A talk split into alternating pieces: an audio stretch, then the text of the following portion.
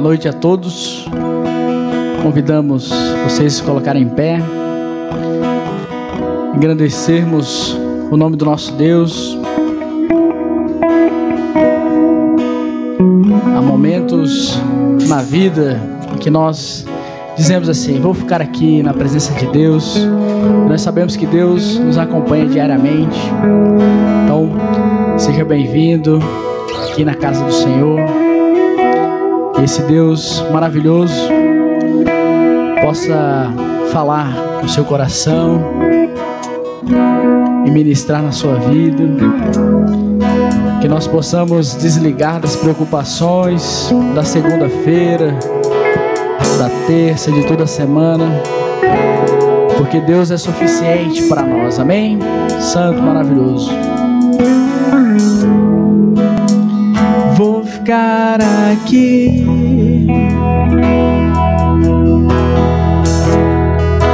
Perto de você.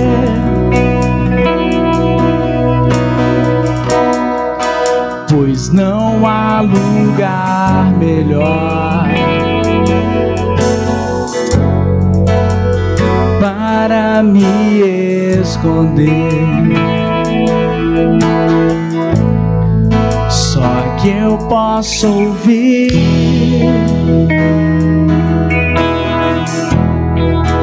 o seu doce som.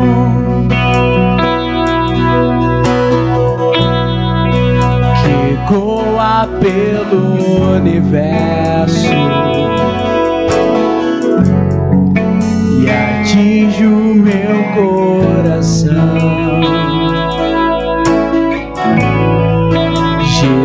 Jesus veio a mim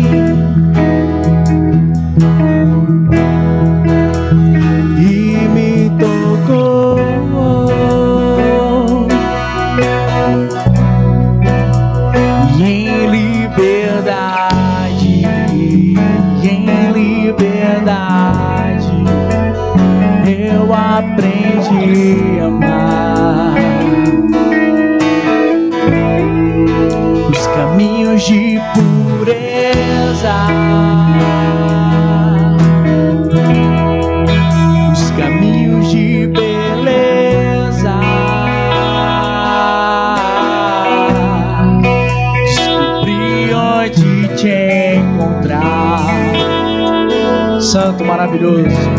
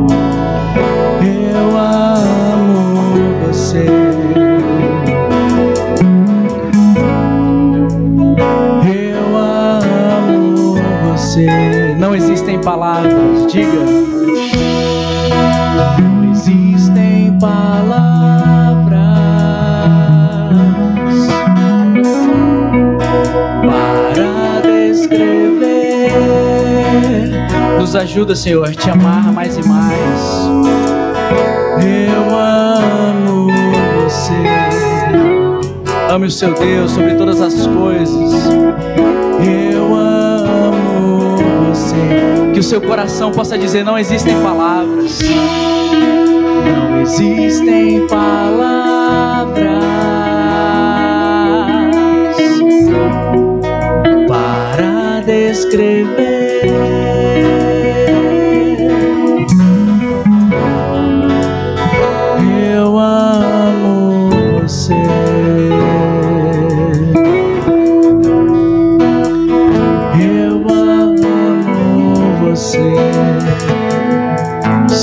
Maravilhoso Deus. Santo e maravilhoso Deus. Como é bom estar em Ti, Senhor, na Tua presença. Que o Senhor possa nos guiar a cada dia. Amém? Essa próxima canção diz que o nosso alvo deve ser Jesus Cristo. Amém? Que Ele nos ajude dia após dia a marcar esse alvo chamado Jesus Cristo. Amém? Vamos cantar ao nosso Deus maravilhoso.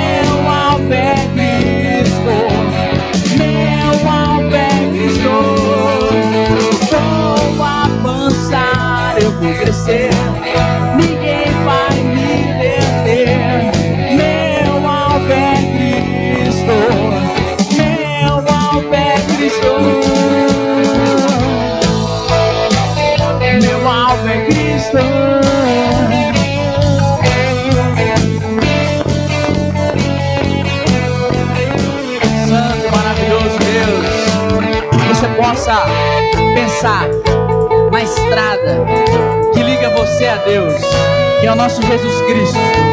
Já imaginou, Marcelão, um caminho mais bonito do que Maragogi, onde você visitou recentemente? Algo maior. Hoje nós estivemos vendo as belezas naturais do Mato Grosso. Quanta beleza! O céu é maior do que tudo isso. O céu é maior do que gramado. Aí, né, Tiagão? Muito maior. Santo e maravilhoso é o nosso Deus. Que nós possamos dizer que dessa estrada nós não, não vamos desviar, não. Porque o nosso Deus é maravilhoso. Vou avançar, eu vou crescer. Vamos lá. Vou avançar, eu vou crescer.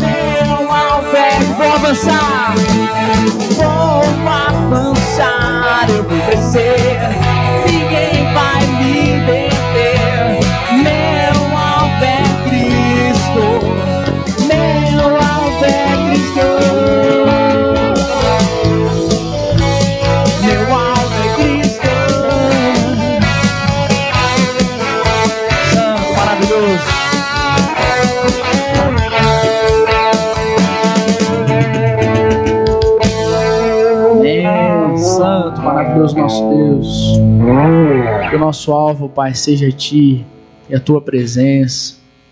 Santo é o Senhor. Essa próxima canção diz que nós devemos escutar a voz do nosso Deus. E o Rafael, quando escreve essa canção, creio eu que pensando no chamado de Deus na vida de Samuel, quando Deus o chama e ele escuta aquela voz, ele diz: Eis-me aqui, Senhor, na tua presença, Santo, maravilhoso é o Senhor. O Senhor possa encontrar corações dispostos a te ouvir, dispostos a encontrar a Ti, Senhor, todos os dias. Nos ajuda em nossas dificuldades, ó Pai, Santo e maravilhoso. Ouço a voz,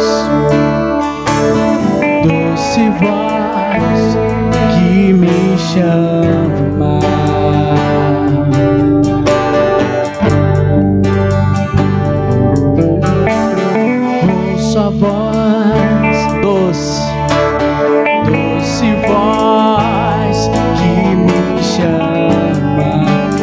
Que a Bíblia diz que a voz do Senhor é como a voz de muitas águas, santo, maravilhoso. Ouço a voz, doce voz que me chama. Ouço a voz.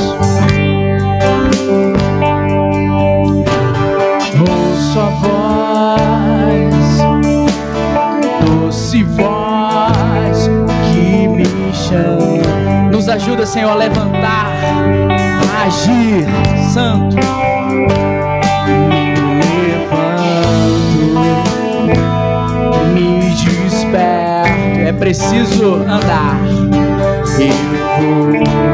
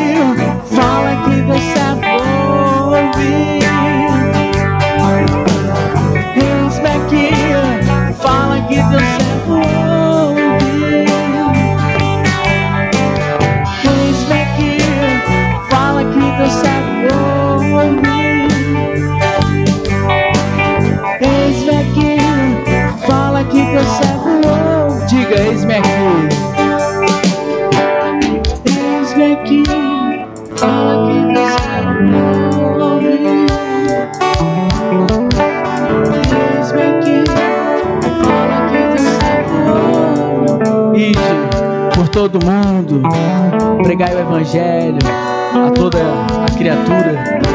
Quem crer e for batizado será salvo, mas quem não crer será condenado. Nos ajuda, Senhor, a crer. Nos ajuda, Senhor, a ministrar ao Pai a tua palavra. E o nosso coração é grato, Senhor.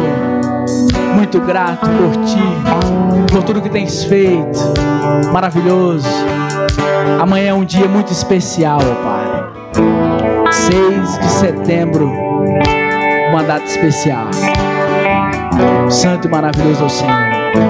Quão grande és tu, ó Deus. Que Deus possa preparar o nosso coração para ouvir a palavra dele, amém? Você pode sentar e ouvir o Espírito Santo de Deus ministrar sobre a sua vida, amém? Glória a Deus.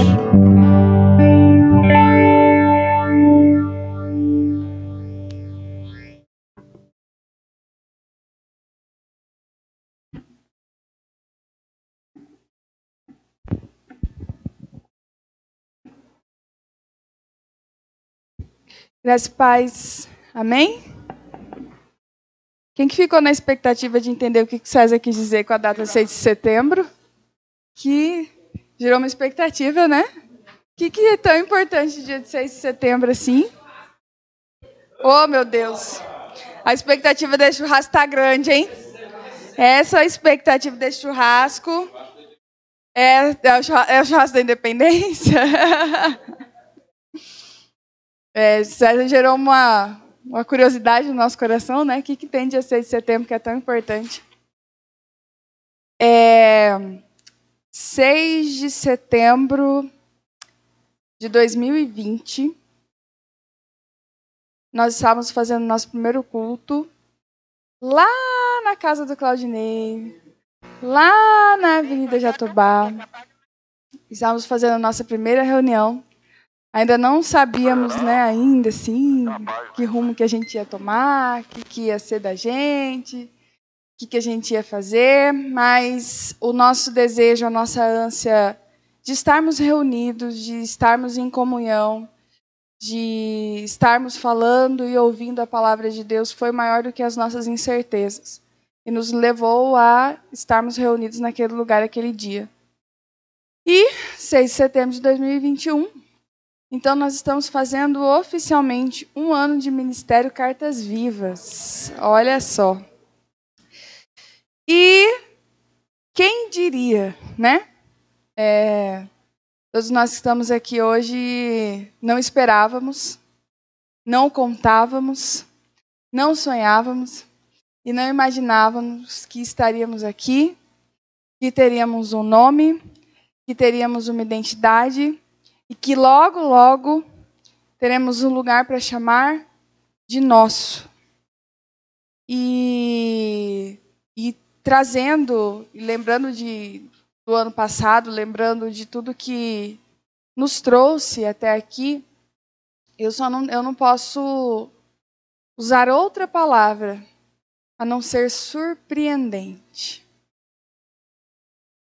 É, quando a gente estava meio perdido, meio sem rumo, só com uma, talvez apenas com uma certeza no coração, a certeza de que nós tínhamos uma visão de evangelho, de ministério, e que a gente não podia deixar essa visão de evangelho de ministério morrer.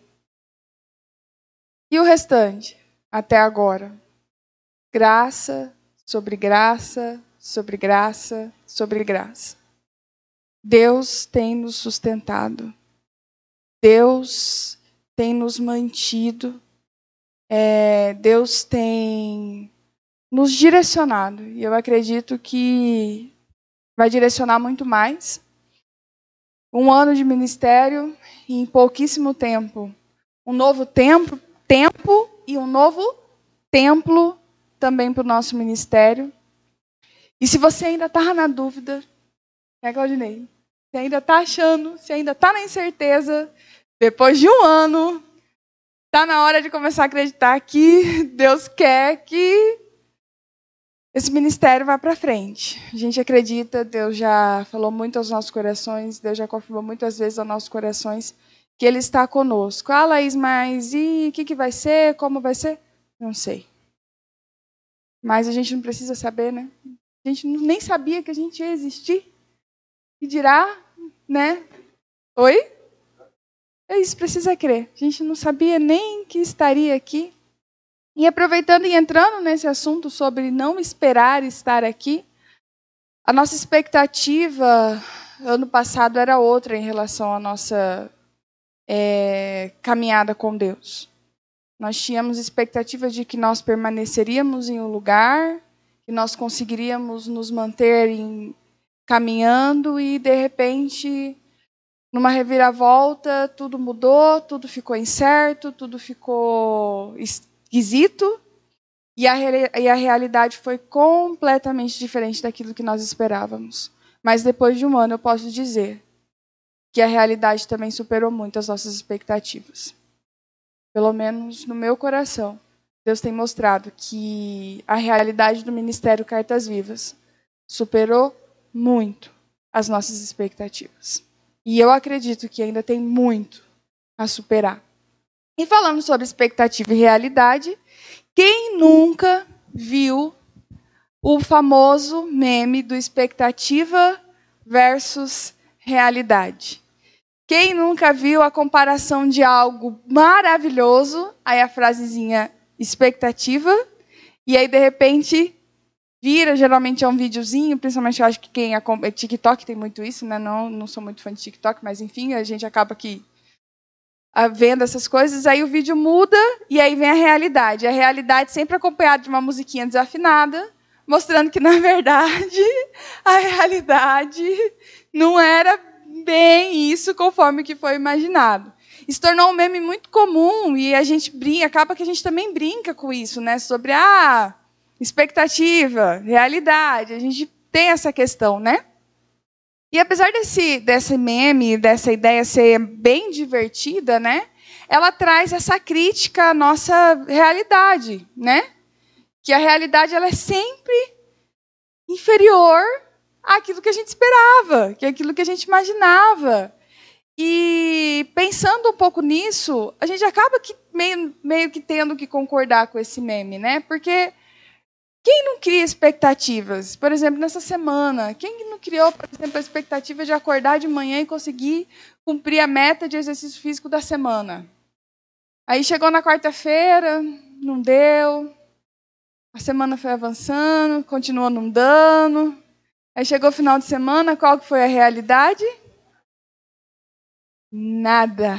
Realidade é que você continua sedentário, o exercício ficou para a semana que vem, a segunda-feira começa, e a expectativa é que a dieta vai entrar em dia, que o exercício vai dar certo, que aquilo que você planejava fazer vai ser feito, e aí a realidade vem de novo e te derruba. E é sempre assim. No exercício muito rápido, só esses pequenos exemplos que eu estou dando, é provável que vocês já comecem a lembrar de algo que você planejou, que você esperou, que você gerou uma expectativa nessa semana. E a realidade veio e, ó, passou-lhe uma rasteira e levou embora aquilo que você estava esperando, imaginando e planejando. Mas ao mesmo tempo, você, será que é possível fazer um exercício mental do que nessa semana superou as suas expectativas? Você consegue, com a mesma rapidez e que você consegue lembrar pelo menos de um fato que foi inferior às suas expectativas, você consegue lembrar com a mesma agilidade, com a mesma facilidade do que foi superior a ela? Porque a expectativa ela tem essa característica, né? De que ela não, nem sempre, eu posso até dizer que nunca ela se cumpre na realidade. Mas nem sempre isso também significa que é ruim. As expectativas elas podem ser superadas. A gente consegue ser surpreendido com aquilo que nós estávamos esperando. Mas a nossa tendência é esquecer daquilo que superou as nossas expectativas, daquilo que foi maior do que nós estávamos imaginando, daquilo que estávamos esperando, né? E a gente precisa entender então melhor o que, que seria essa expectativa. Quando a gente fala de expectativa, né? É, o que seria isso, né? E segundo a psicologia, expectativa é o estado ou a qualidade de se esperar por algo que é viável ou provável. O que, que isso significa? Que para ser expectativa, tem que ser provável. Expectativa não é algo que você já está provando, porque aí também não é expectativa, mas também é algo que você pode provar. E que que isso, por que, que isso é, é interessante a gente saber? Porque, por exemplo, se, você, se a sua expectativa é dormir a hoje e amanhã acordar com um carro importado na sua garagem, eu sinto em te dizer que isso aí não é expectativa. É loucura. Não vai acontecer. Se a sua expectativa, por exemplo, é no, é no primeiro dia da dieta subir na balança e estar tá com 5 quilos a menos, porque você deixou de comer o chocolate que você queria, não é expectativa. É loucura também.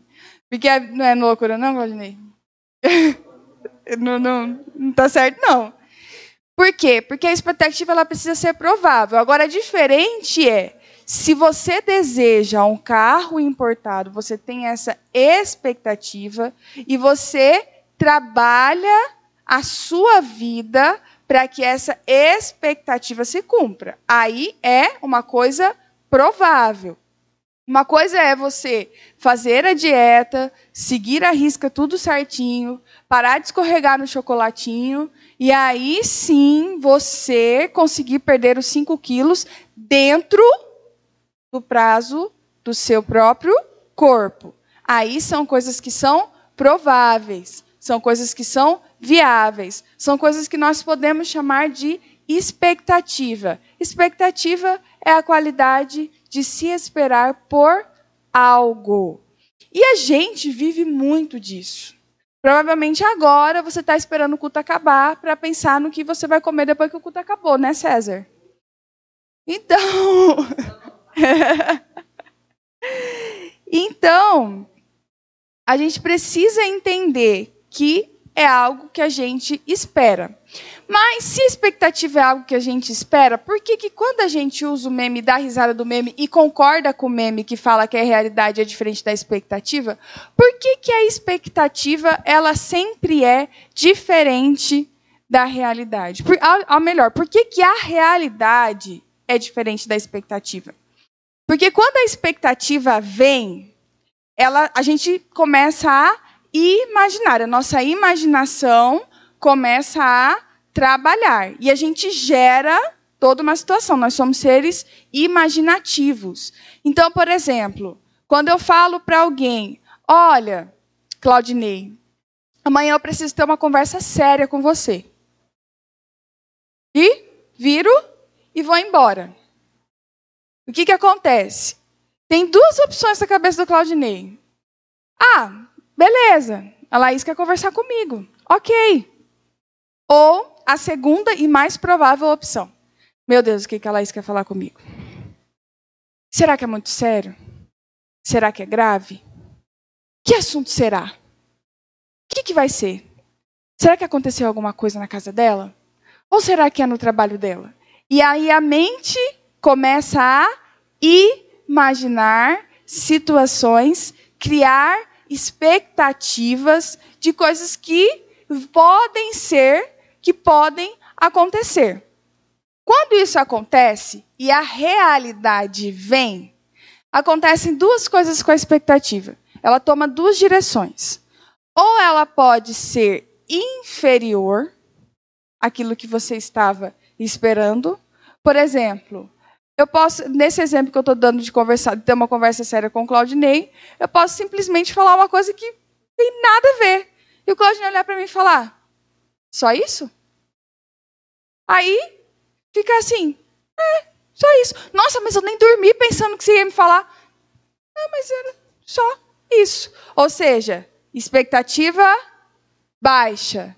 Mas ela também pode tomar uma outra direção, que é a direção do surpreendente. Ou seja, quando a realidade vem, ela é superior às nossas expectativas. Ou seja, nesse exemplo, eu falo para o Claudinei um assunto sério, e ele fala: Nossa, eu nem imaginei que era isso. E fica chocado ou surpreendido. Por isso que sempre as expectativas vão ser uma e a realidade vai ser outra. Porque mesmo que aconteça o que nós estamos esperando, sempre vai ter nuances e diferenças daquilo que a nossa mente maquinou. É muito bom quando a expectativa ela é grande e a realidade consegue superar as nossas expectativas. É ótimo. Mas e quando a realidade é inferior?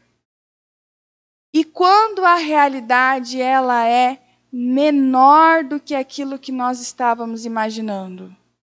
Aí vem algo que, na maioria das vezes, e dependendo da situação, surge como uma pancada dos nossos corações, que se chama a frustração.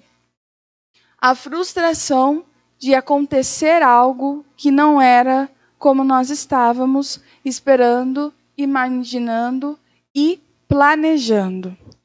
E, e sim, na maioria das vezes, porque a vida não facilita para ninguém, as, no, as expectativas vão ser sempre.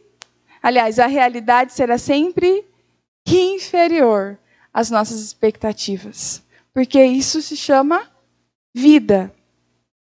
Mas então, como que a gente lida com a, quando a expectativa se torna frustração?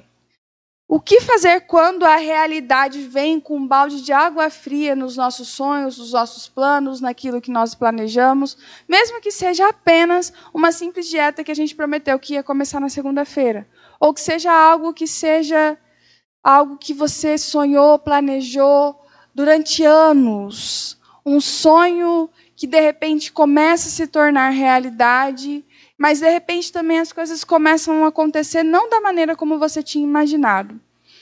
E como a gente reage, como nós devemos reagir quando as nossas expectativas são frustradas.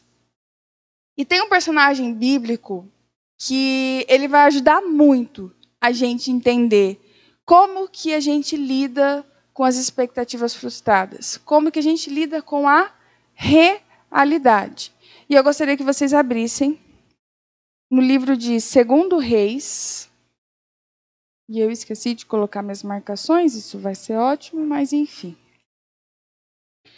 Segundo Reis, capítulo 5.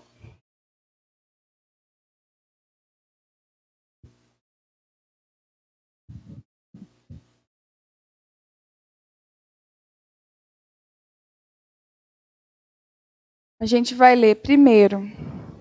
Opa. Do versículo 1 até o versículo 5, inicialmente.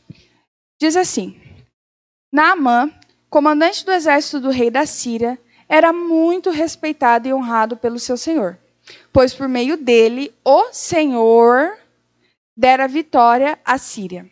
Mas esse grande guerreiro ficou leproso. Ora, tropas da Síria haviam atacado Israel e levado cativo uma menina que passou a servir a mulher de Naamã. Um dia ela disse à sua senhora: Se o meu senhor procurasse o profeta que está em Samaria, ele o curaria da lepra. Naamã foi contar ao seu senhor o que a menina israelita dissera. O rei da Síria respondeu: Vá, eu darei uma carta que você entregará ao rei de Israel. Então Naamã partiu, levando consigo 350 quilos de prata, 72 quilos de ouro e 10 mudas de roupas finas. A carta que levou ao rei de Israel dizia: Com esta carta estou te enviando o meu oficial Naamã para que o cures da lepra. Até aí. Aí acontece que chega lá, Naamã entrega essa carta para o rei. O rei não gosta da carta, porque o rei fala que ele não era nenhum Deus para curar ninguém. E o profeta, que era Eliseu, escuta essa questão de que o rei está furioso por causa de uma situação. E a gente pula lá para o versículo 8, que diz assim: Quando Eliseu, o homem de Deus, soube que o rei de Israel havia rasgado suas vestes, mandou-lhe esta mensagem: Por que rasgaste tuas vestes? Envia o homem a mim, e ele saberá que há um profeta em Israel. Então Naamã foi com seus cavalos e carros e parou à porta da casa de Eliseu. Eliseu enviou um mensageiro para lhe dizer: Vá e lave-se sete vezes no rio Jordão. Sua pele será restaurada e você ficará purificado. Mas Naamã ficou indignado e saiu dizendo: eu estava certo de que ele sairia para receber-me. Invocaria em pé o nome do Senhor, o seu Deus, moveria a mão sobre o lugar afetado e me curaria da lepra. Não são os rios de Abana e Farfar em Damasco melhores do que todas as águas de Israel? Será que não poderia lavar-me neles e ser purificado? E foi embora dali furioso. A gente para aqui. Naamã, se você não sabe quem ele é, você nunca ouviu a música que, da, que fala que você quer ser como Namã e ser purificado por Deus. Acho que é de Nani Azevedo, sei lá como, de quem que é. É, né? É, isso é coisa de crente velho. Mas, enfim. É, Namã era um homem rico, era um homem poderoso, comandante de um exército. Ele era conhecido pela sua coragem, mas tinha lepra. E, lepra, e quando a Bíblia fala de lepra, principalmente, acho que toda a Bíblia, na verdade, quando a Bíblia fala de lepra, é, no Antigo e no Novo Testamento, ela está falando de um conjunto de doenças de pele. É, não só necessariamente aquilo que nós conhecemos, conhecemos como, como hanseníase, mas todo um conjunto de doenças de peles que são contagiosas, né? Então, a lepra naquela época, poderia se desenvolver, tomar várias direções diferentes. Quando a pessoa era acometida por, pela lepra, ela diagnosticada com um problema de pele que se espalhava, ela nunca recebia um diagnóstico que falasse assim, não, essa doença vai tomar essa direção. Olha, é, fala assim, vamos tratar e vamos ver para onde vai dar. Pode ser que aí seja uma doença simples, daqui a alguns dias é, essa, esse problema na sua pele suma, seja uma simples alergia e desapareça. Ou pode ser um problema grave, poderia ser mesmo a hanseníase mais grave, esse problema mais complexo que se desenvolvia, se tornava extremamente grave e, e causava mutilações e até mesmo a morte da pessoa. Então era muito incerto quando a pessoa era diagnosticada com lepra. E o interessante é que Namã é, tinha tudo o que ele precisava, mas não tinha resposta para sua doença. E o diagnóstico não era bom, porque ele não sabia aonde a doença dele ia terminar. Então, o dinheiro, o poder, a coragem de Namã, naquele momento, se tornaram insignificantes. Até que ele escuta a notícia de que existe um profeta em Samaria, em Israel, que poderia, que o curaria desta lepra.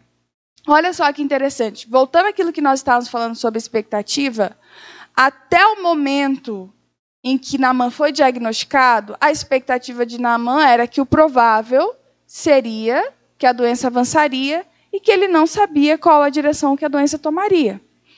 Quando Naamã escuta falar de um profeta em Israel, a expectativa muda. E aí a cura se torna algo provável. Se torna algo viável. Então, Naamã, decidido a se curar, decidido a assumir novamente o controle da sua vida e o controle da situação, pega ouro, pega prata, pega roupas caras e parte rumo a Israel.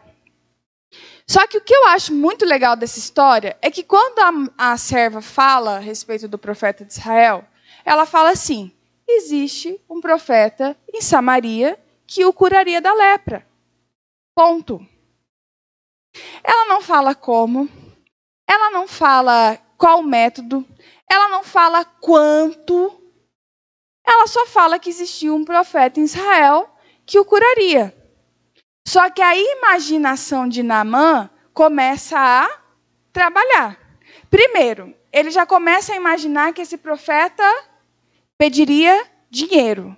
Então ele vai lá, reúne uma grande quantidade de prata, uma grande quantidade de ouro, uma grande quantidade de roupas finas, para quê? Porque ele se planeja para garantir que o preço que o profeta pediria, ele teria o dinheiro para pagar. Segunda coisa que Namã começa a imaginar, a esperar, que o processo de cura envolveria um grande ritual digno da sua posição.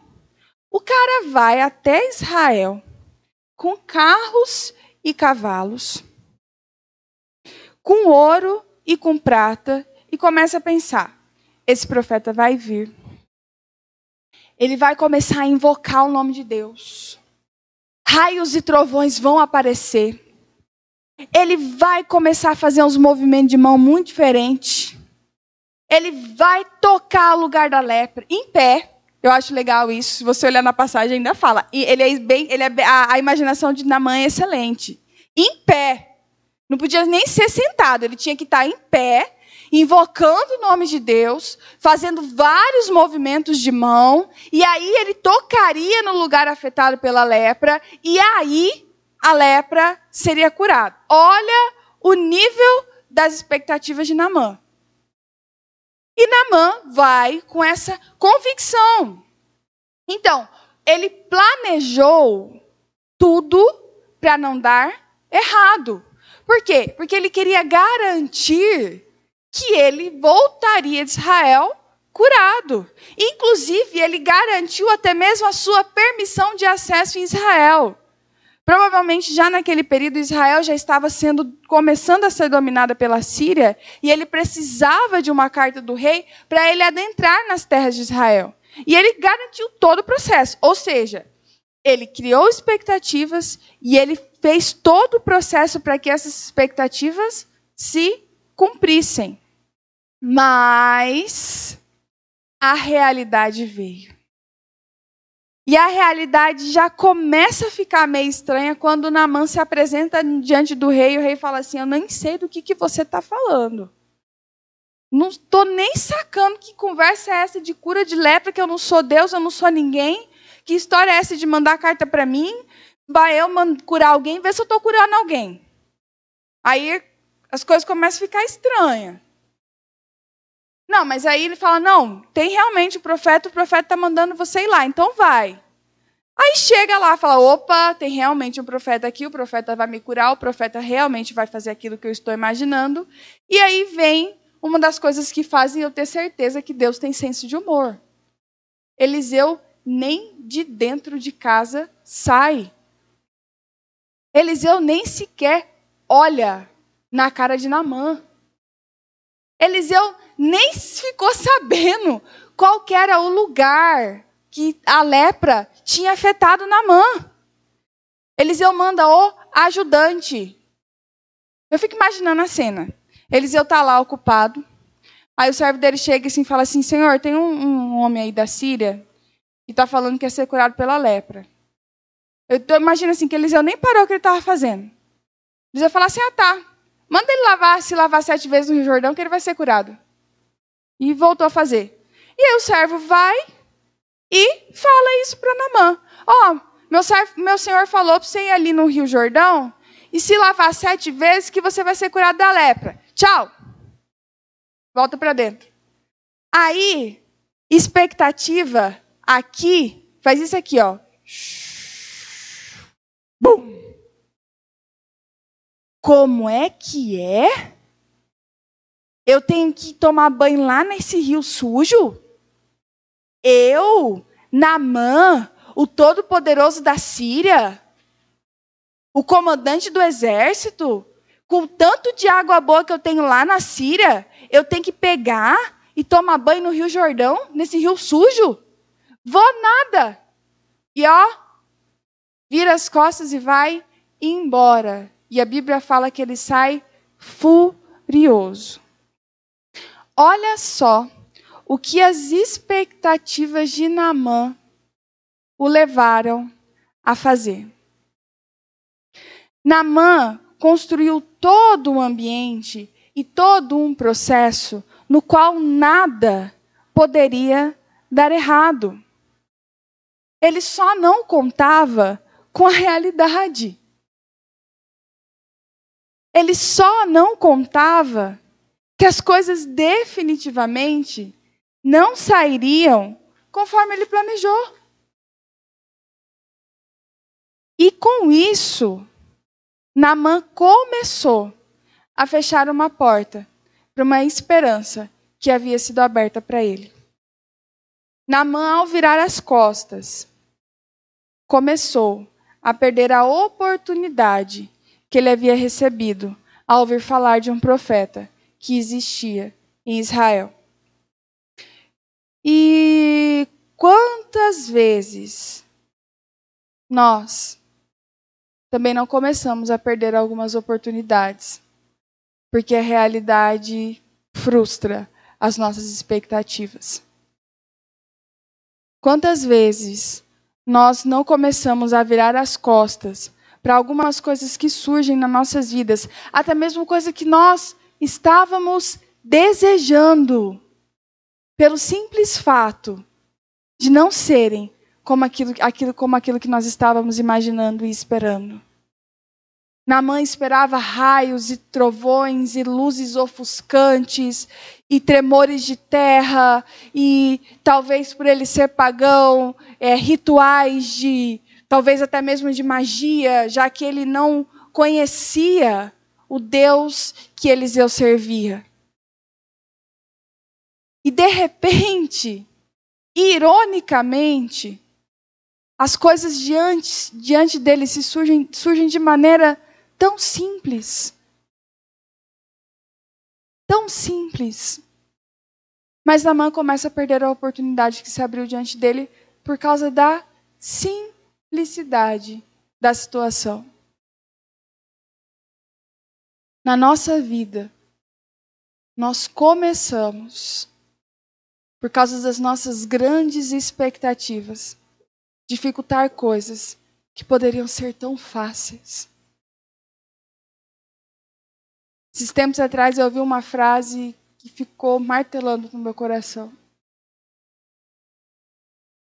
E a frase foi tão simples. Poderia ser mais fácil, Laís.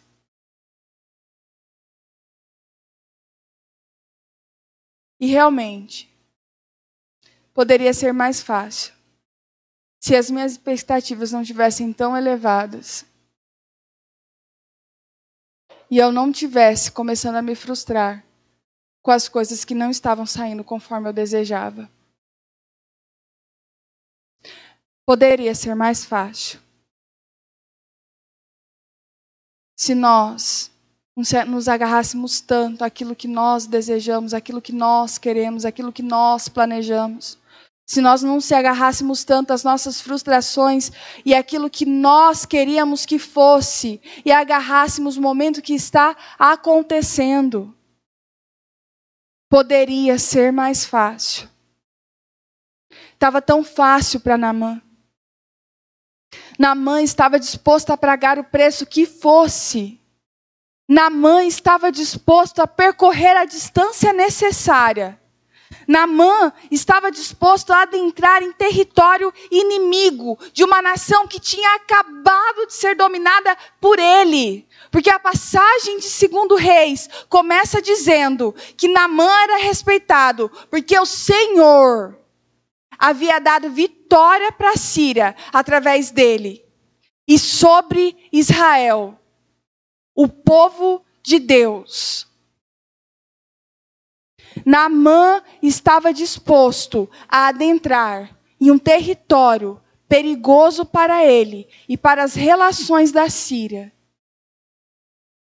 Mas Naamã não estava disposto a lidar com as expectativas que foram frustradas. Naamã não estava disposto a abrir mão do controle da situação para que as coisas acontecessem conforme Deus queria e não conforme Naamã desejava.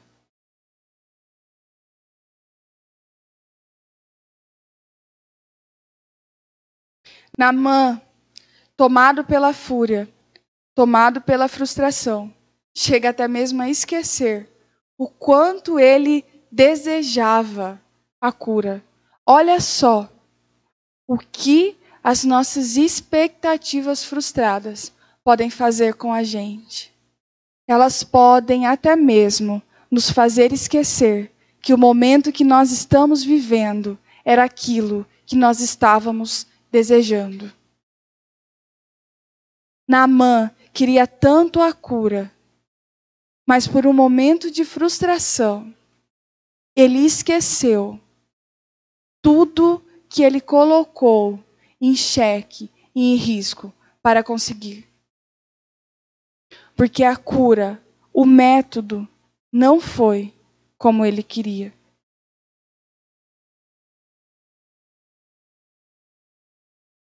Quantas vezes nós não somos como Naamã?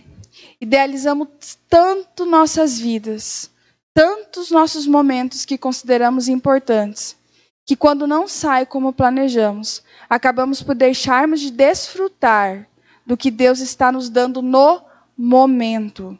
Corremos o risco até mesmo de deixar de aproveitar as oportunidades, simplesmente porque não foram como nós estávamos imaginando. Naamã, ao virar as costas, estava a um passo de perder a cura que ele tanto precisava que ele tanto desejava, simplesmente porque não foi, não estava sendo oferecido a ele o grande ritual que ele imaginava e que ele esperava que era necessário. A frustração, a expectativa rouba, frustrada, rouba o melhor que nós poderíamos tirar de uma situação. Só porque não foi o ideal que a nossa imaginação criou. A expectativa frustrada tem a capacidade de roubar a alegria de um momento. Qual mãe, qual pai não planejou, por exemplo, uma festa de um aniversário para o filho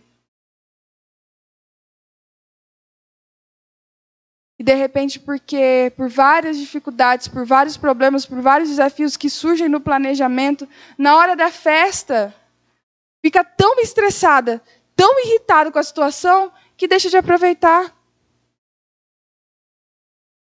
Quem aqui é casado, já foi noivo e noiva, não se deixou de desfrutar o momento, até mesmo do planejamento do casamento, por causa de porque não estava sendo conforme imaginou. E de repente, a nossa frustração começa a desbotar o momento que era para ficar gravado e rememorado com tamanha alegria, simplesmente porque frustrou as nossas expectativas. E a gente se agarra tanto a essas situações, se agarra tanto a esses momentos, que a gente volta a lembrar dessas coisas. E a gente só lembra, não do momento de alegria, a gente lembra daquilo que não saiu conforme você queria. E a gente fica ali, ó, remoendo, principalmente mulher, né? Mulher que gosta também tem muito isso, mas homem também faz assim. Fica ali remoendo, remoendo. Poxa, mas, nossa, estava tão bom, mas eu queria que o vaso que estava do lado esquerdo tivesse ficado do lado direito.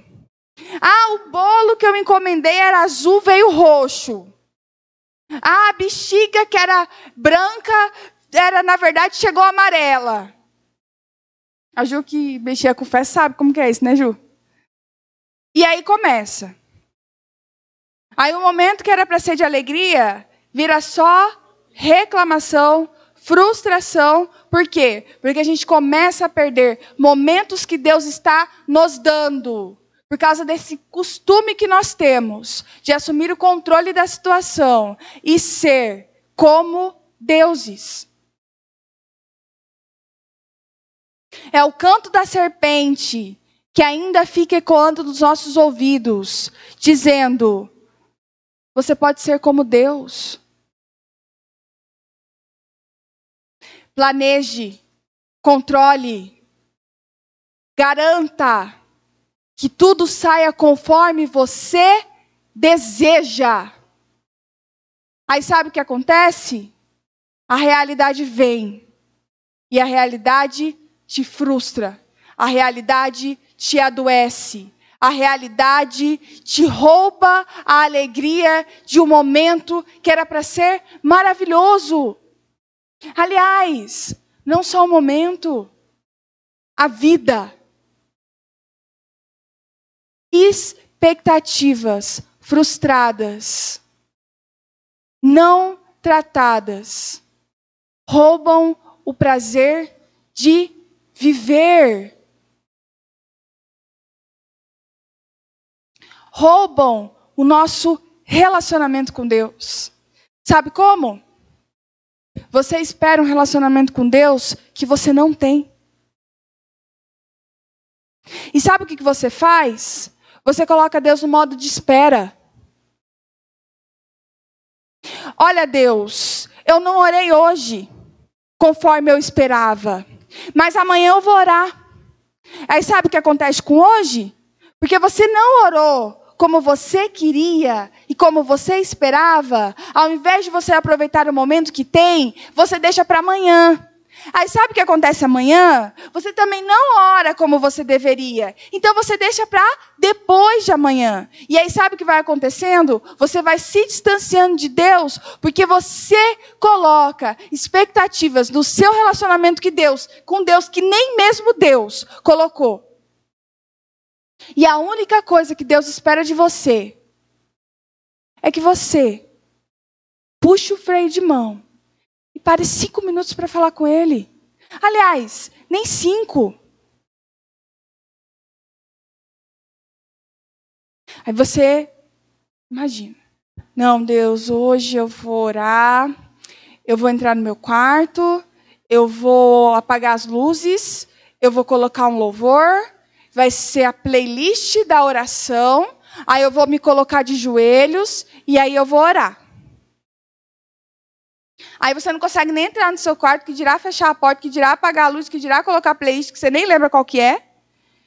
Ficar de joelhos, então, muito menos. E aí você fala assim, não, hoje não deu, mas amanhã vai dar. Não estou falando aqui que a gente não tem que separar momentos de oração em que nós fechamos a porta do nosso quarto, em que nós pegamos talvez uma playlist e que nós nos colocamos de joelho. Não é isso que eu estou falando. Eu estou falando para você lidar com a realidade que você tem. E às vezes a realidade que você tem não te permite, nessa semana, que você consiga entrar no seu quarto, fechar a porta e orar. Mas isso não significa que você tem que colocar Deus no modo de espera e deixar Ele lá, até que você consiga ter tempo para fazer aquilo que você planejou. A Bíblia fala: orai sem cessar. Sabe o que isso significa? Você pode estar orando enquanto você está lavando louça. Você pode estar orando enquanto você está trabalhando. Você pode estar orando enquanto você está lavando roupa. Você pode estar orando enquanto você está ali atendendo alguém.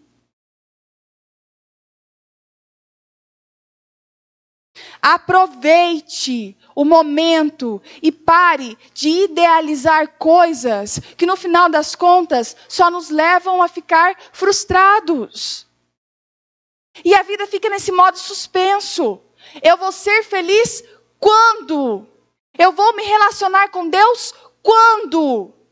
Eu vou orar, eu vou ler a Bíblia? Quando? Quando eu não tiver mais sono, quando eu não tiver mais cansado, quando eu tiver mais tempo. E aí, ó, vai indo. A vida vai passando, a vida vai indo. Aí, quando vem algum problema, aí você consegue arrumar o tempo que você não tinha, a disposição que você não tinha, e aí vive nesse ciclo de altos e baixos, em que você só consegue buscar a Deus quando as coisas começam a ficar difíceis.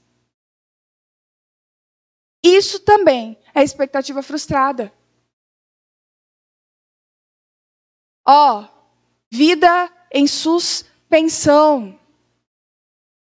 Quando Jesus morreu naquela cruz, quando aquele véu do santuário se rasgou e o Santo dos Santos ficou acessível, significa que está acessível, é viável, é provável, é possível e não precisa ter expectativas em relação a isso, porque eu sinto em te dizer que Deus não precisa ter expectativas a seu respeito. Sabe por quê? Porque Deus é o dono da realidade. Deus não vive preso às expectativas. Deus está. Deus não se frustra com expectativas, porque Deus está na realidade e Ele trabalha com o que Ele tem e Ele espera que nós trabalhemos com aquilo que nós temos e com aquilo que Ele oferece. Deus espera que a nossa vida saia de suspensão, de esperar. Eu vou me sentir bem quando? Reticências, três pontinhos. Vai ficar melhor quando? E não fica. Isso que é engraçado. Não fica. Sabe por quê? Porque quando acontece não é do jeito que você queria.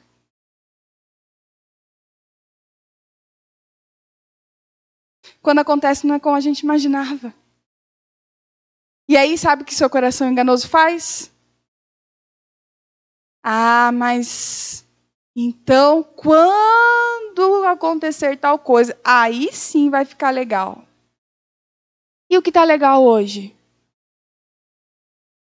E a oportunidade que você está tendo, aqueles cinco minutos que você gastou com redes sociais, que não é cinco. E a gente sabe que não é cinco. E aquele momento que às vezes você ficou parado, olhando para o tempo, entediado sem fazer nada. E as oportunidades que a gente começa a virar as costas por causa das nossas expectativas.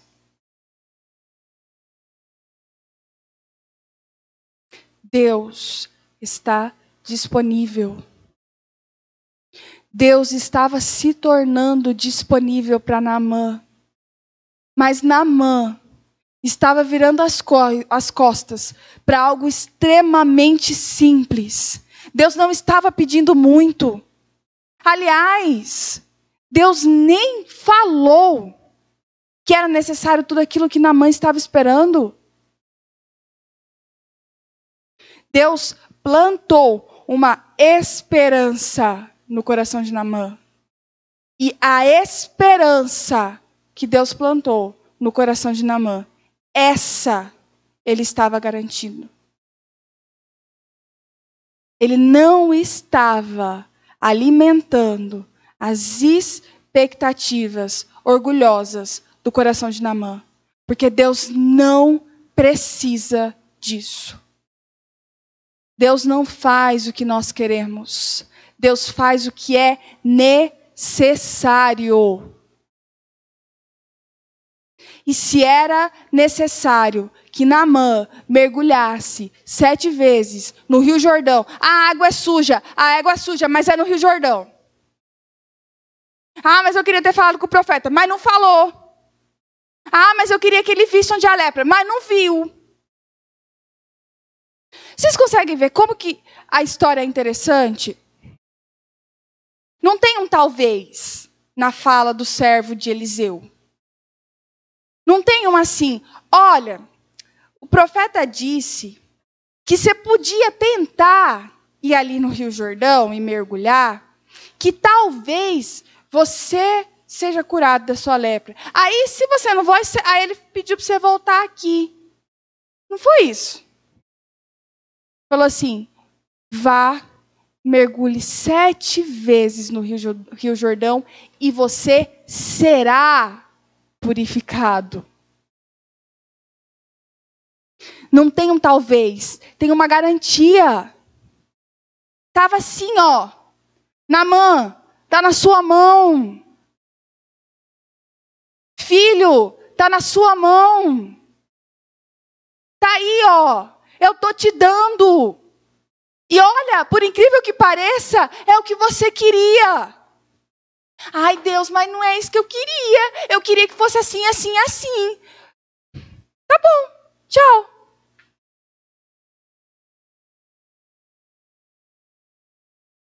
Era o que era necessário. E se a gente terminasse aqui a história de Namã, sabe o que ia acontecer?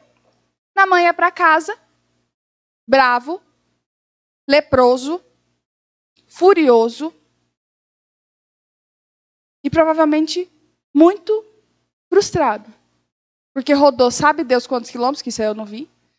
Mas deve ter rodado uma quilometragem interessante para chegar em Israel. Não ia ter sido curado. Ia continuar leproso. Ia continuar limitado. E, fim. Ia ser essa história de Namã. E provavelmente nós nem estaríamos aqui para contar o que Namã fez. Mas até a musiquinha virou. Então, se virou a música é porque tem história para frente. E a gente vai ler o que, que diz a história. E eu fechei a Bíblia. Segundo Reis 5.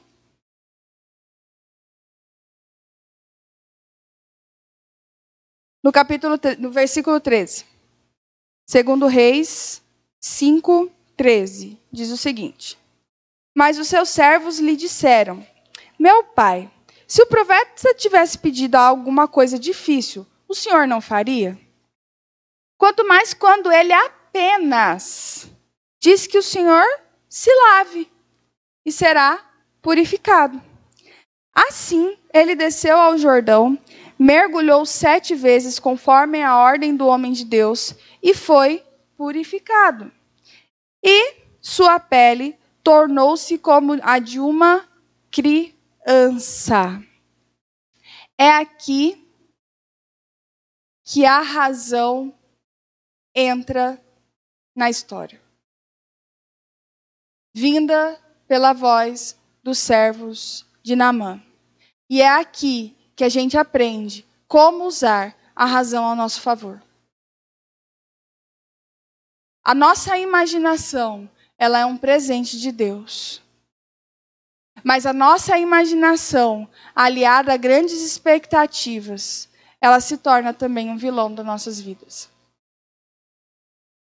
Porque imaginação mais altas expectativas é igual a frustração.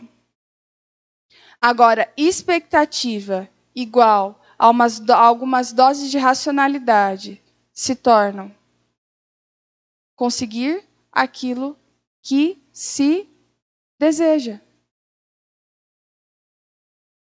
Precisamos usar a nossa realidade, a nossa racionalidade, para alinhar as nossas expectativas, de forma que elas não sejam capazes de roubar o momento pelo qual nós estamos vivendo. Quando nós começamos a pensar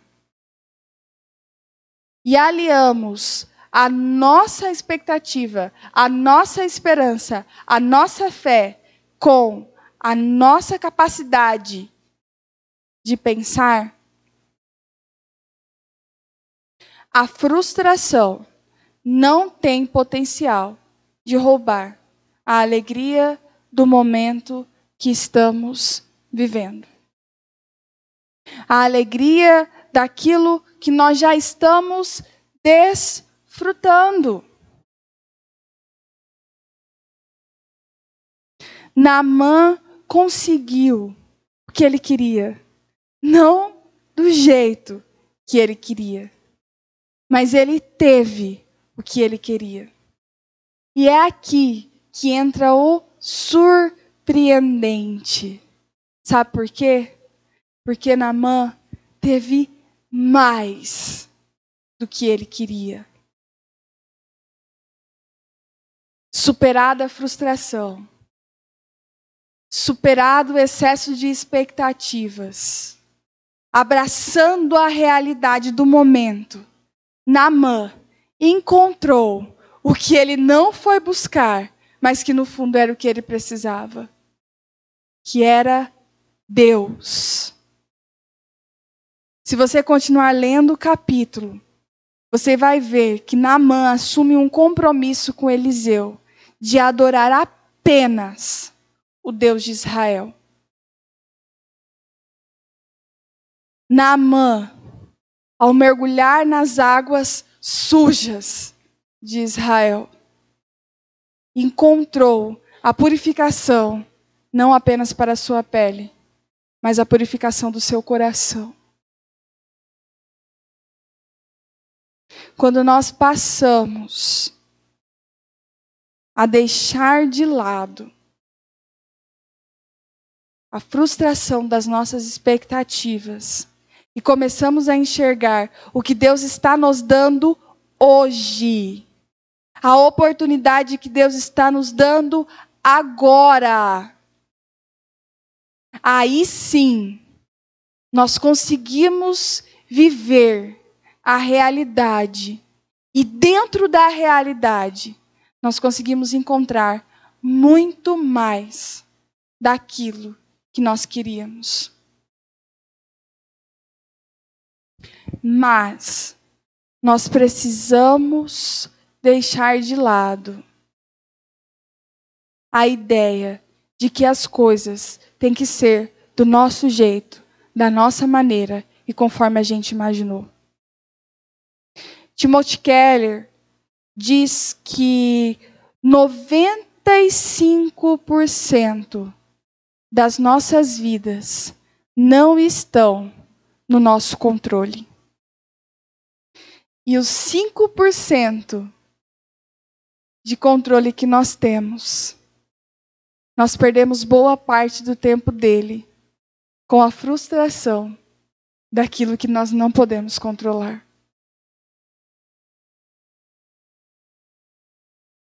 Tire a sua vida do modo de espera. Comece a aproveitar o que Deus está te dando hoje, meu querido. Hoje. Agora. Não é depois. Não é amanhã. Ah, não era o que eu queria, mas é o que você tem. E Deus está. Deus é o dono da realidade. E se é essa realidade que você deu, que Ele te deu, comece a enxergar o que Deus está fazendo com a sua realidade. Porque Ele está fazendo, mas até isso a frustração consegue nos roubar. A gente começa a não enxergar o agir de Deus. Aí porque a gente começa a achar que Deus ia fazer conforme a gente queria. Aí a gente começa a dizer que Deus não está no processo.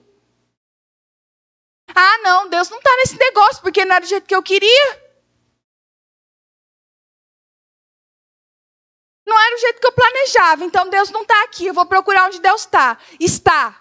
Se você está vivendo uma realidade, e é o que você tem para hoje, é que Deus está te dando isso hoje. E é através disso que Ele vai te dar muito mais do que você precisa dentro da sua realidade.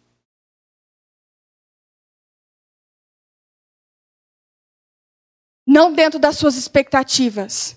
Deus não é Deus de expectativas. Ele não precisa disso. Porque Ele está, Ele já sabe. Ele não precisa. E Ele está dizendo para você que você não precisa viver em cima das suas expectativas frustradas. Porque Ele quer que você viva dentro de uma realidade que Ele está produzindo para você. Provérbios 16.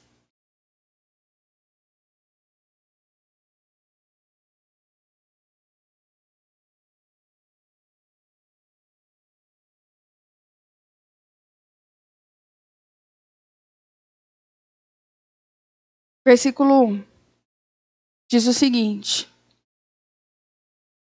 16, aqui. Ao homem pertencem os planos do coração mas do Senhor vem a resposta da língua. Algumas versões diz que os planos pertencem ao homem, mas o realizar vem do Senhor. Tem planos? Ok. Glória a Deus. A capacidade de criar expectativas de imaginar, de planejar, também foi dada por Deus. E a Bíblia aqui está falando, não está falando os homens não devem fazer planos. A Bíblia está falando que os homens fazem planos. Mas entenda que você está vivendo o que Deus quer que você viva no momento.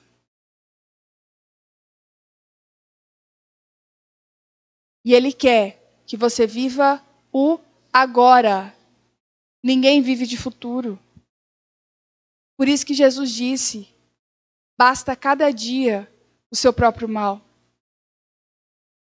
Porque de futuro não se vive.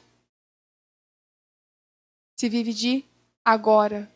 Se vive de presente.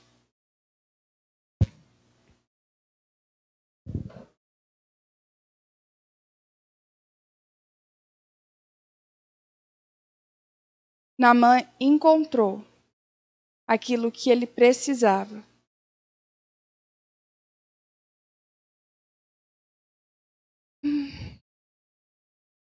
Precisamos entender que é possível sim ser feliz com a realidade que não planejamos. Pois apesar de não ser como queremos, é como Deus quer. A realidade que estamos vivendo é o momento que Deus nos deu. Naamã nos ensina que o problema não está nas expectativas que criamos, mas na atitude que nós temos quando essas expectativas não se cumprem. Por isso, nós podemos entender alguns pontos em relação à vida de Naamã, em relação a expectativas frustradas.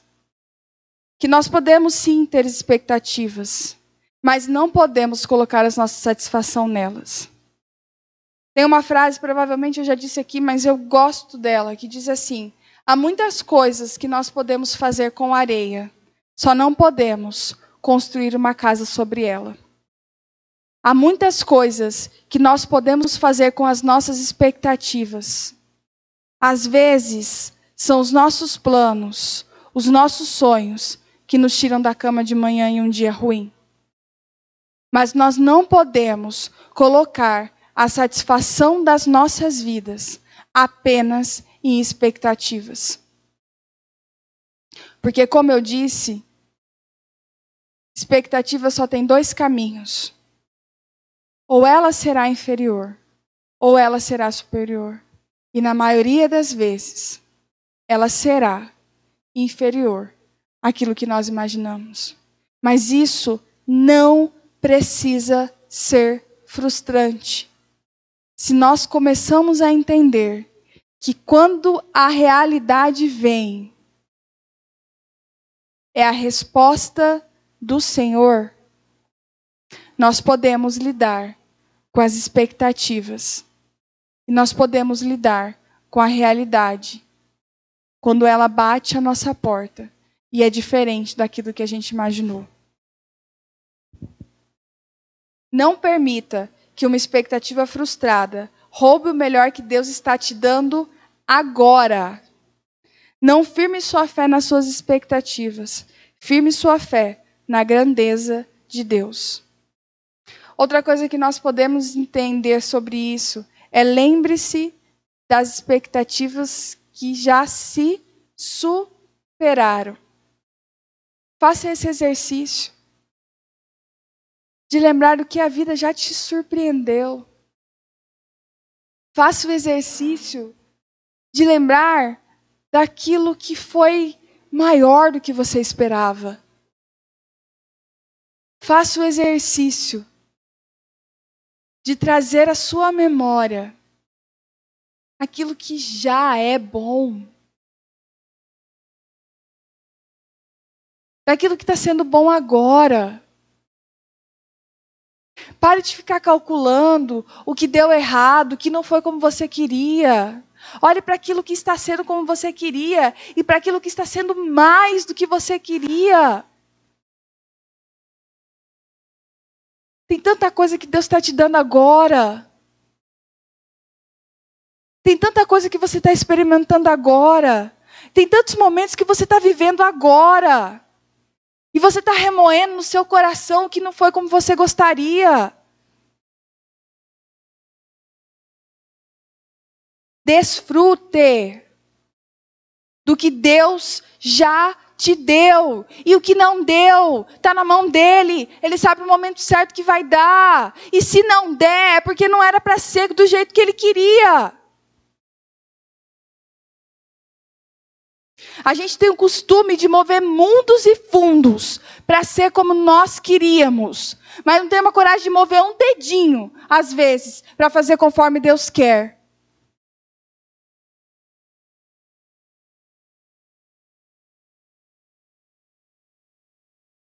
E por último, Jesus é a nossa maior realidade. Nós podemos ter as expectativas que for, mas a realidade deve ser sempre maior do que as nossas expectativas. E sabe como isso é possível? Através de Jesus. Sabe por quê? Porque Jesus é maior do que qualquer coisa que nós poderíamos imaginar, sonhar, planejar ou desejar. Jesus é mais lindo, é mais acessível está mais à disposição do que você jamais imaginou que ele poderia estar. Jesus é a maior realidade que nós poderíamos experimentar. Sabe por quê? Porque a expectativa da minha e da sua vida, sabe qual era? Condenação. E sabe qual é a realidade da minha e da sua vida? Graça graça, graça, amor, amor, graça. Você merece? Não. Eu mereço? Não. Eu tenho? Tenho. Você tem? Tem. E essa é a sua realidade. Essa é a minha realidade. E isso esse entendimento, esse conhecimento, quando adentra no nosso coração, ele é capaz de arrancar toda e qualquer frustração. Eu tenho muito mais do que eu mereço. Mesmo que a vida não me dê nada do que eu quero, eu ainda tenho muito, muito, muito mais do que eu mereço, ou do que eu poderia experimentar. Porque um dia, Jesus se ofereceu numa cruz para eu, para você ter muito mais do que você poderia experimentar. E a gente fica perdendo tempo com coisas que deram errado. A gente fica perdendo tempo remoendo situações de coisas que já passaram. Que já não tem mais o que se fazer. E a gente esquece desse Jesus. E do que ele já nos ofereceu. Essa é a nossa realidade. Se eu pudesse hoje pegar e fazer expectativa versus realidade, a expectativa de toda a humanidade é condenação e se afundar nos seus próprios pecados. Mas a realidade que Deus nos oferece é experimentar o céu, que, como César disse, é mais bonito do que qualquer coisa que nós podemos ver aqui na terra. É essa realidade que Deus está nos oferecendo. E é por isso, e por causa disso, que a oração de Abacuque começa a fazer muito sentido. Não precisa abrir. Mas lá em Abacuque 3, no versículo 8, no versículo 8 não.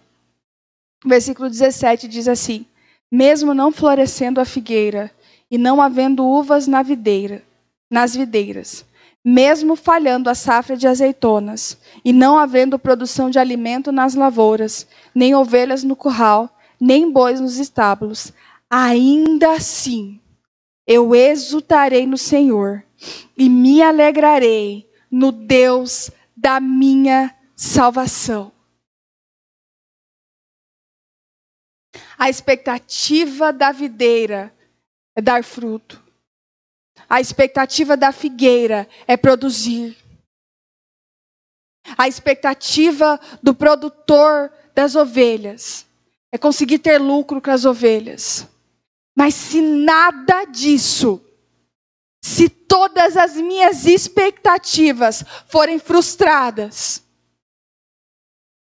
eu consigo me alegrar no Deus da minha salvação, porque Ele é uma realidade.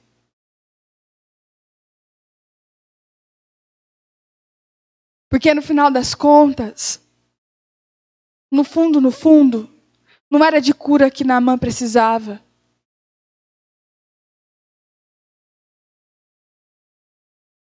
No fundo, no fundo, você não precisa daquilo que você está desejando e que você está se sentindo tão frustrado por ter não ter, por não ter.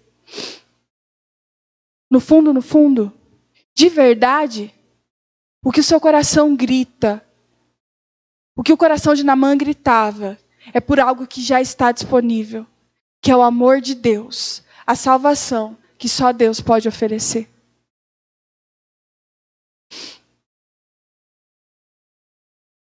A vida é incerta. Os planos se frustram. As coisas nos fogem ao controle às vezes, na maioria das vezes. A vida às vezes nos derruba. Podemos usar tais, tais coisas para ficarmos frustrados e permanecermos com a alma doente. Mas podemos sim também usar das incertezas da vida para nos tornarmos mais dependentes de Deus e da sua graça.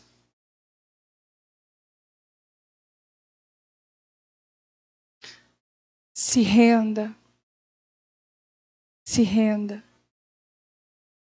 Se renda à sua realidade. Se renda ao momento que Deus está te oferecendo. E se renda à realidade da cruz. A realidade de um sangue derramado por uma vida pecadora, que é a minha e que é a sua. Se renda ao Deus da sua salvação. E se alegre naquilo que Ele tem colocado nas suas mãos hoje.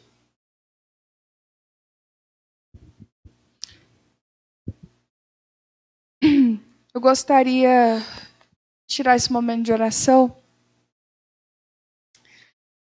E eu gostaria de fazer uma coisa que eu nunca fiz, mas que eu tô sentindo que eu preciso fazer.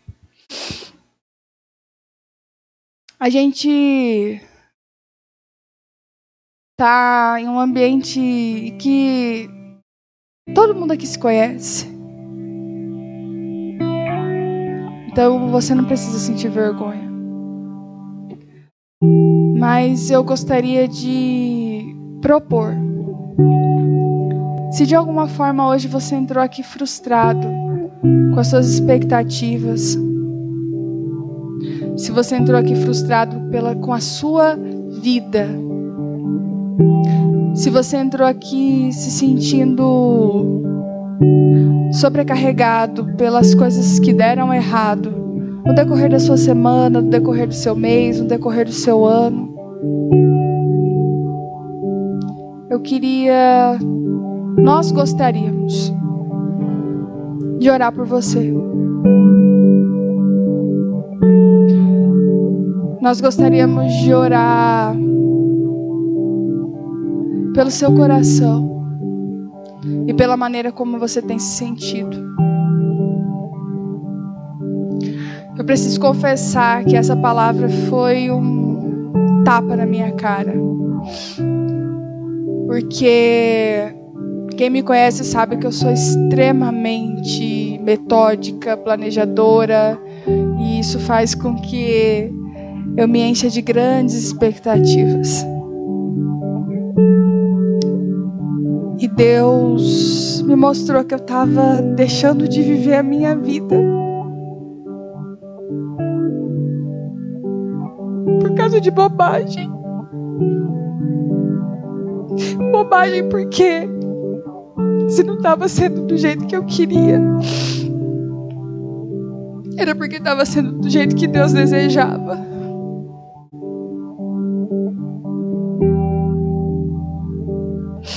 Estava perdendo grandes oportunidades e momentos na minha vida por causa de frustração. E talvez hoje você também esteja se sentindo assim. Talvez você esteja olhando para sua vida e não conseguindo enxergar nada de bom, não porque não tenha, mas é porque não está sendo do jeito que você queria. Deus está falando que você não precisa disso. Você não precisa. Se você não tem, é porque você não precisa. Agora. E você não precisa carregar esse sentimento no seu coração. Então, se você estiver se sentindo assim, eu gostaria propor que vocês colocassem em pé e nós gostaríamos de orar por você. Nós gostaríamos de te ajudar.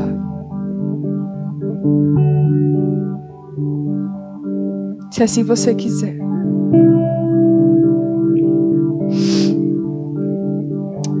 Senhor Deus, meu Pai,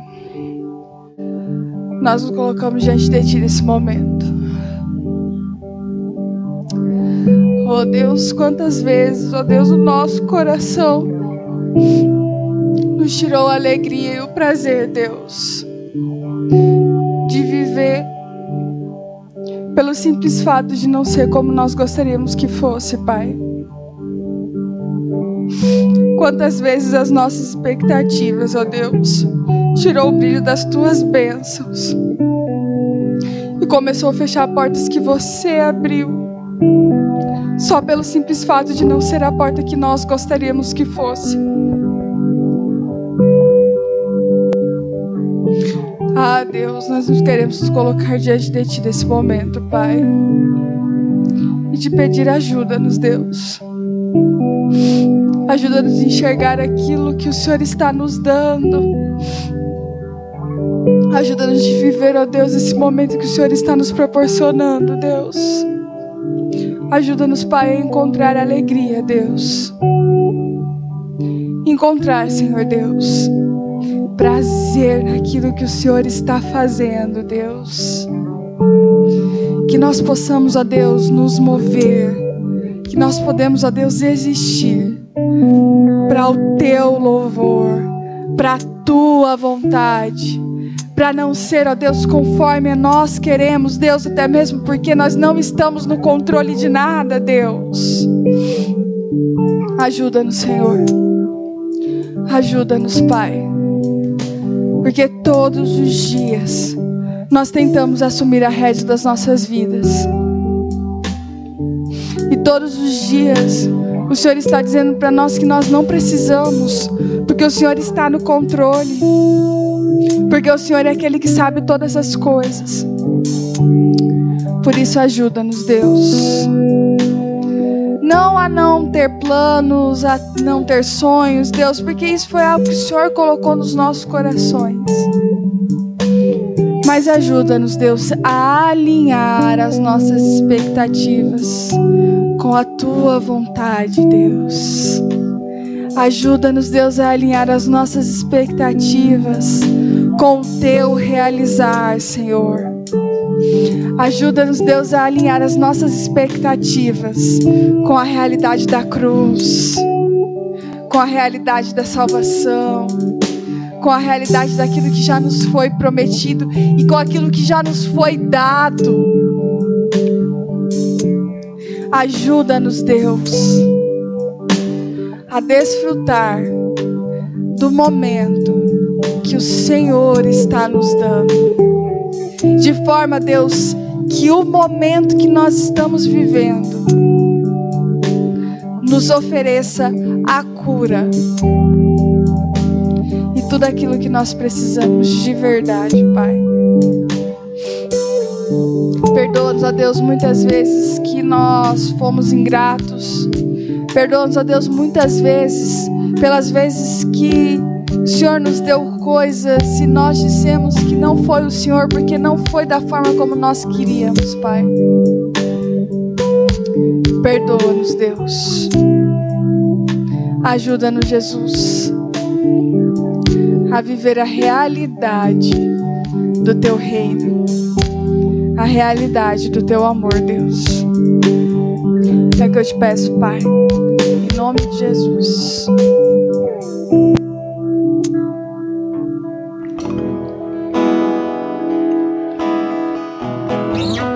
Bendito seja o teu nome, Jesus. Essa canção, Pai, fala acerca do clamor. Nós vemos na tua palavra que diz que eu clamei ao Senhor na minha angústia e Ele ouviu a minha oração. Às vezes não clamamos a Ti, Senhor. Às vezes não reconhecemos a Tua grandeza mas nós sabemos se a Ti nós clamarmos, ó oh Pai, tal qual aquele cego na beira da estrada, clamando: Jesus, filho de Davi, tem compaixão de mim. Fato, Deus, os teus ouvidos estão atentos ao nosso clamor. E quando clamamos com o fundo do coração, quando clamamos com fé, o Senhor ouve de fato o nosso clamor convido você a se colocar em pé e aclamar a Deus. Às vezes são necessários alguns momentos em que nós reconhecemos a nossa total incompetência e clamamos do fundo do nosso coração: Jesus, só o Senhor pode me ajudar, só o Senhor pode resolver, ó Deus meus conflitos internos, porque a Ti nós iremos clamar, Senhor. Muito me chamou a atenção nessa palavra de hoje, quando diz que os servos falaram para Namã obedecer ao que o profeta tinha falado. Olha, Namã, se fosse uma coisa mais difícil você faria. Então é mergulhar num rio, faça e a importância de termos conselheiros ao nosso redor, pessoas inspiradas por Deus para nos ajudar na missão, amém? Santo maravilhoso, clame ao Senhor.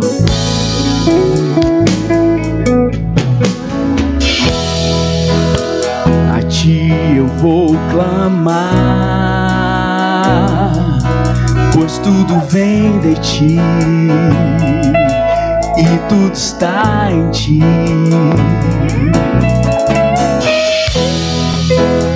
Por ti vou caminhar, tu és a direção, o sol a me guiar. Pode passar. Teu amor jamais me deixará. Sempre há de existir um novo, novo amanhã preparado pra mim, pra você também preparado para mim. A ti eu vou clamar, Senhor, somente a ti, somente a ti. A ti eu vou clamar, pois tudo vem, pois tudo vem de ti. Cantarei para ti, Senhor, e tudo está em ti. Nos ajuda a caminhar por ti. Por Jesus vou caminhar É a direção, o sol a me guiar. Tudo, tudo pode passar, mas o teu amor, Senhor, teu amor jamais me deixará. E pela fé aquele novo amanhã, novo amanhã preparado pra mim.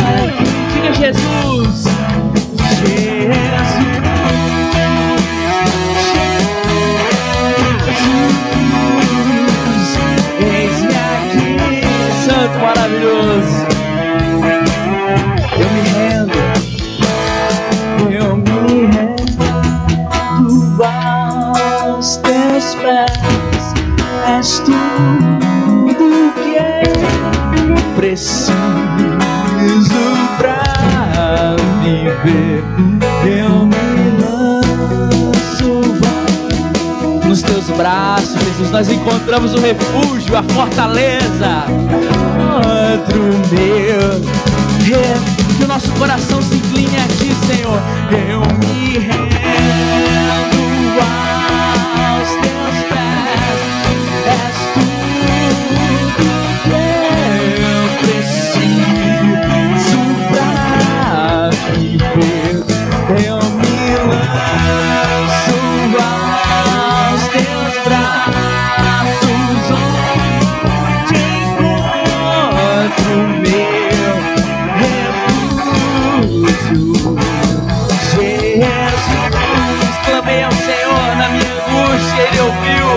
minha oração, Senhor.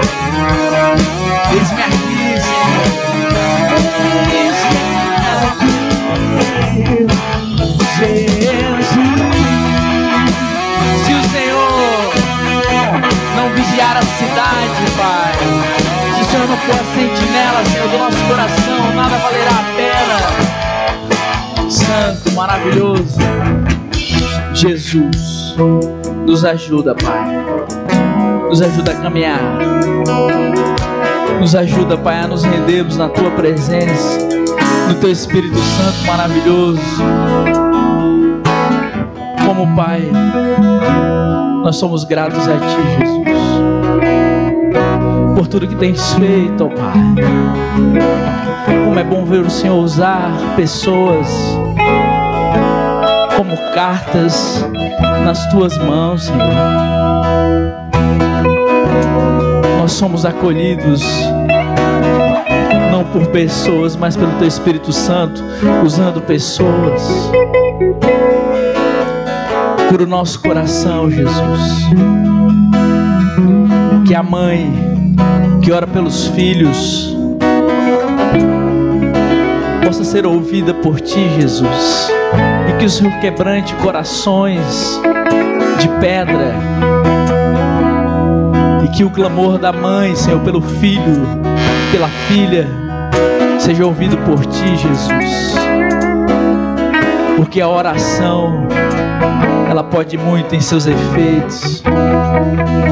E como é bom ver a tua presença, Senhor, neste lugar. Como é bom, Senhor, usar aquilo que o Senhor tem nos dado para glorificar o teu. Que eu possa cantar das tuas maravilhas. Eu cantarei, nessa vida eu cantarei tudo que és, tudo que representa. Porque o teu Espírito Santo é real aqui, Senhor teu Espírito Santo é real, Senhor. Toca vidas e corações aqui essa noite, oh Pai. Onde devemos mergulhar, Senhor, nos dizes. Nós queremos mergulhar na tua presença. Nós queremos nos render na cruz. Porque o Senhor é maravilhoso. porque o teu Espírito Santo é capaz de curar o nosso coração tão duro. Somos gratos, ó oh Pai, por esse um ano, Senhor, de agir do Espírito Santo. Maravilhoso. Como é bom ver os irmãos que aqui estão, Senhor, sendo ministrados, ó oh Pai. Como é bom, Senhor, ver o Espírito Santo sendo derramado, Pai, na vida do Claudinei, Senhor. Como é bom. Como é bom ver o Espírito Santo na vida do Alexandre. Como é bom. Como é bom ver o Espírito Santo na nossa casa. Santo maravilhoso é o Senhor. Será que você pode se render a Jesus Cristo que aqui está? Eu creio, Jesus, que o Senhor está aqui, que o teu Espírito Santo é maravilhoso, que o teu Espírito Santo é bendito, Senhor, dentro do nosso coração, que não importa o que fizemos, o que faremos, mas o teu Espírito é maior do que tudo, e que o teu Espírito Santo está aqui visitando corações, ó Pai, está quebrantando, está curando, Pai, está ministrando aqui, Senhor, e nós te agradecemos, ó Pai e nos rendemos a Ti. Eu me rendo. Diga ao Espírito Santo: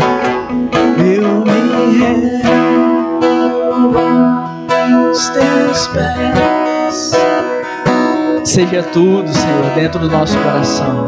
Preciso pra viver como uma criança que se lança nos braços do Pai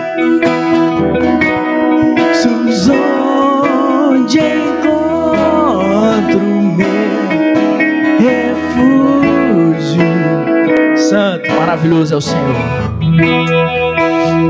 E vamos seguir, irmãos, na certeza durante a semana que o Espírito Santo é real Que o Espírito Santo visite o seu coração, visita a sua casa, visita a sua família. Amém? Santo Deus. Olá, tudo bem? Você já conhece o Ministério Cartas Vivas? Ministério Cartas Vivas está presente em Campo Novo do Parecis e tem a função de propagar o Evangelho de Cristo através desse ministério. Você pode estar buscando o Ministério Cartas Vivas através do YouTube, Ministério Cartas Vivas, e você pode se inscrever no nosso canal e acompanhar todas as novidades. Também estamos presentes no Instagram e no Facebook. Busque Cartas Vivas CNP e fique por dentro de todo o conteúdo, compartilhe e seja muito bem-vindo a fazer parte desse ministério.